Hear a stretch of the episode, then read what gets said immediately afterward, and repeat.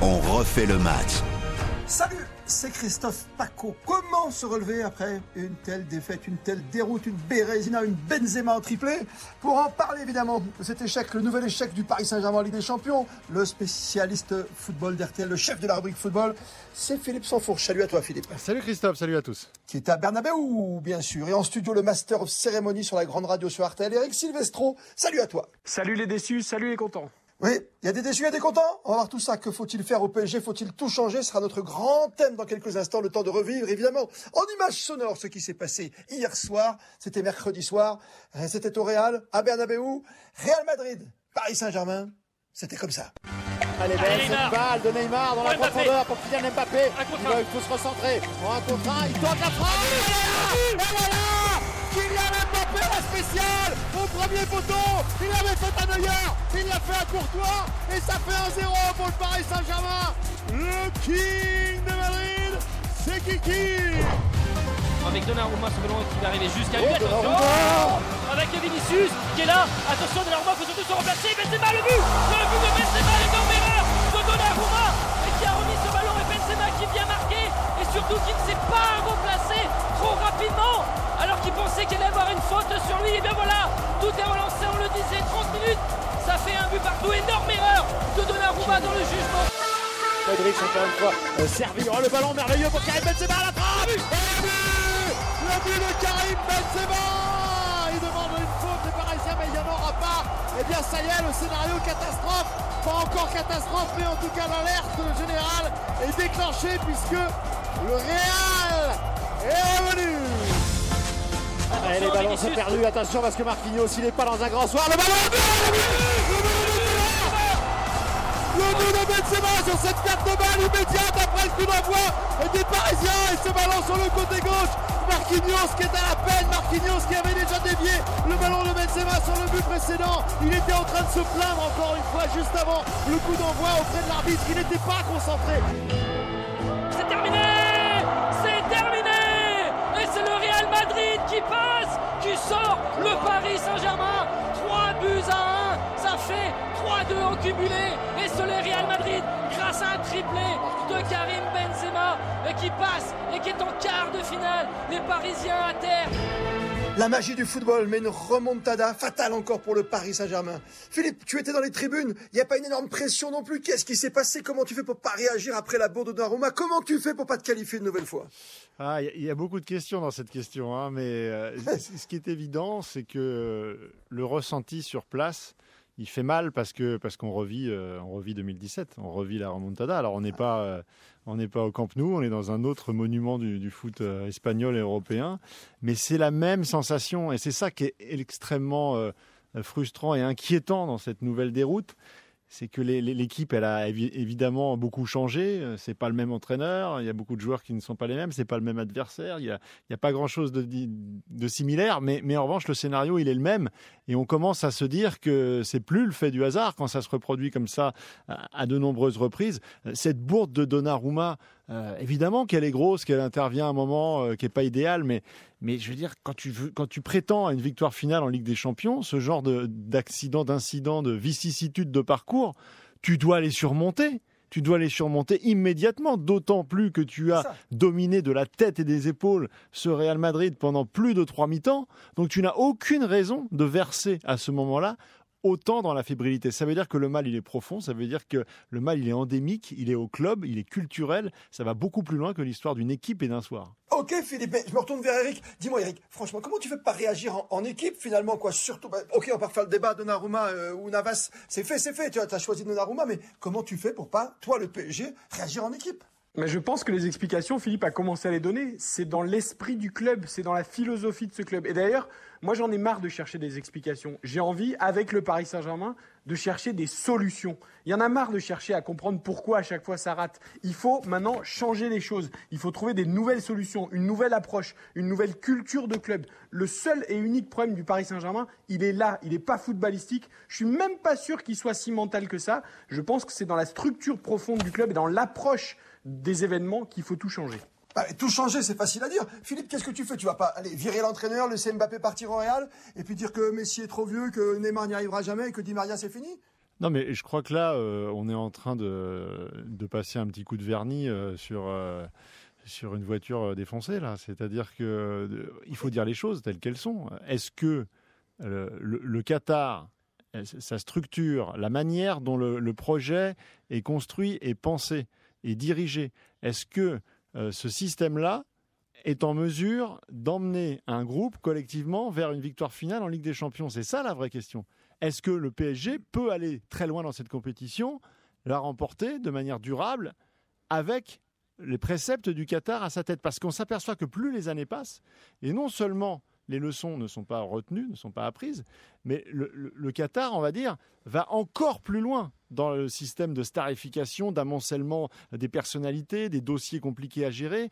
Euh, cette histoire de gardien, elle est folle quand on y réfléchit. Elle est venue s'additionner au fait que tu mets Messi avec Neymar, avec Mbappé dans le même vestiaire, et tout ça doit s'articuler avec un entraîneur qui a pieds et mains liés la plupart du temps. C'est-à-dire que tu te rajoutes chaque année une dose de difficulté. Donc moi, dans ces conditions, je ne vois pas d'issue au Paris Saint-Germain tant que le Qatar sera à la tête de ce club. Ah, toi, tu veux que le Qatar s'en aille Tu penses que le ah, Qatar va s'énerver je, je, je, suis un observateur.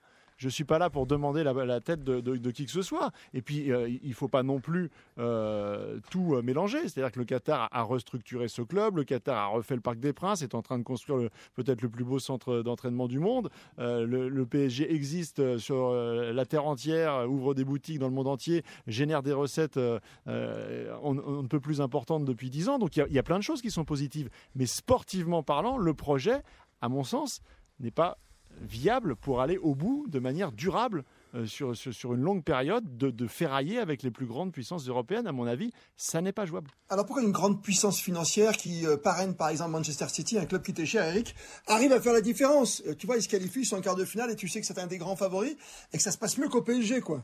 Ouais, rappelons quand même que Manchester City n'a toujours pas gagné la Ligue des Champions non plus. Euh, ils ont atteint la finale comme le Paris Saint-Germain, mais ils n'ont pas gagné non plus. Donc euh, pour l'instant, euh, entre Abu Dhabi et Doha, hmm. c'est un partout balle au centre au niveau des victoires finales. Moi, je vois une lueur comme ça régulièrement. Vous, vous, savez en quoi je vois une lueur d'espoir? Moi, je vois une lueur d'espoir avec la Coupe du Monde au Qatar en décembre.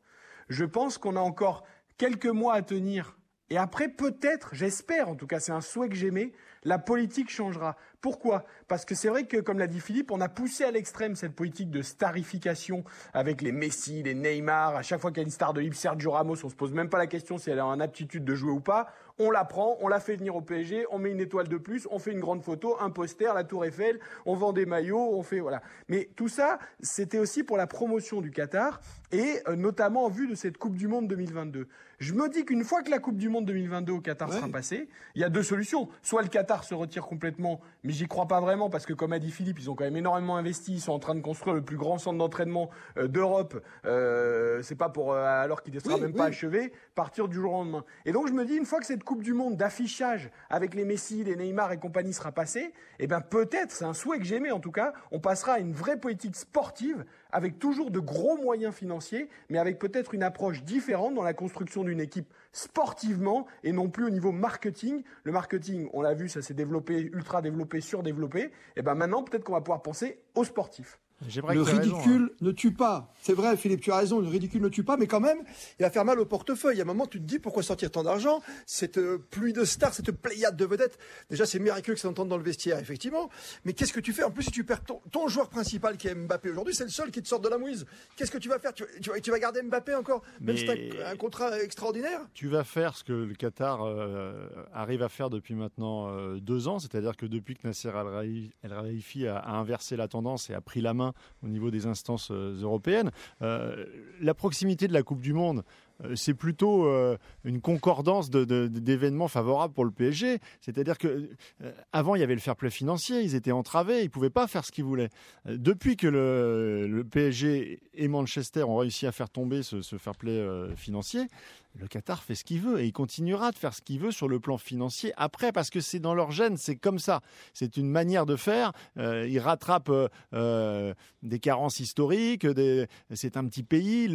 En fait, ils, jouent avec leurs armes. Leurs armes, elles sont financières et ils continueront de le faire tant qu'ils sont là. Ils vont pas se gêner. Et puis, la seule vraie, réelle excuse qu'on peut leur trouver, c'est qu'ils sont obligés de compenser la faiblesse de la Ligue 1. C'est-à-dire qu'aujourd'hui, tu as des difficultés à faire venir certains joueurs parce que la Ligue 1 n'attire pas.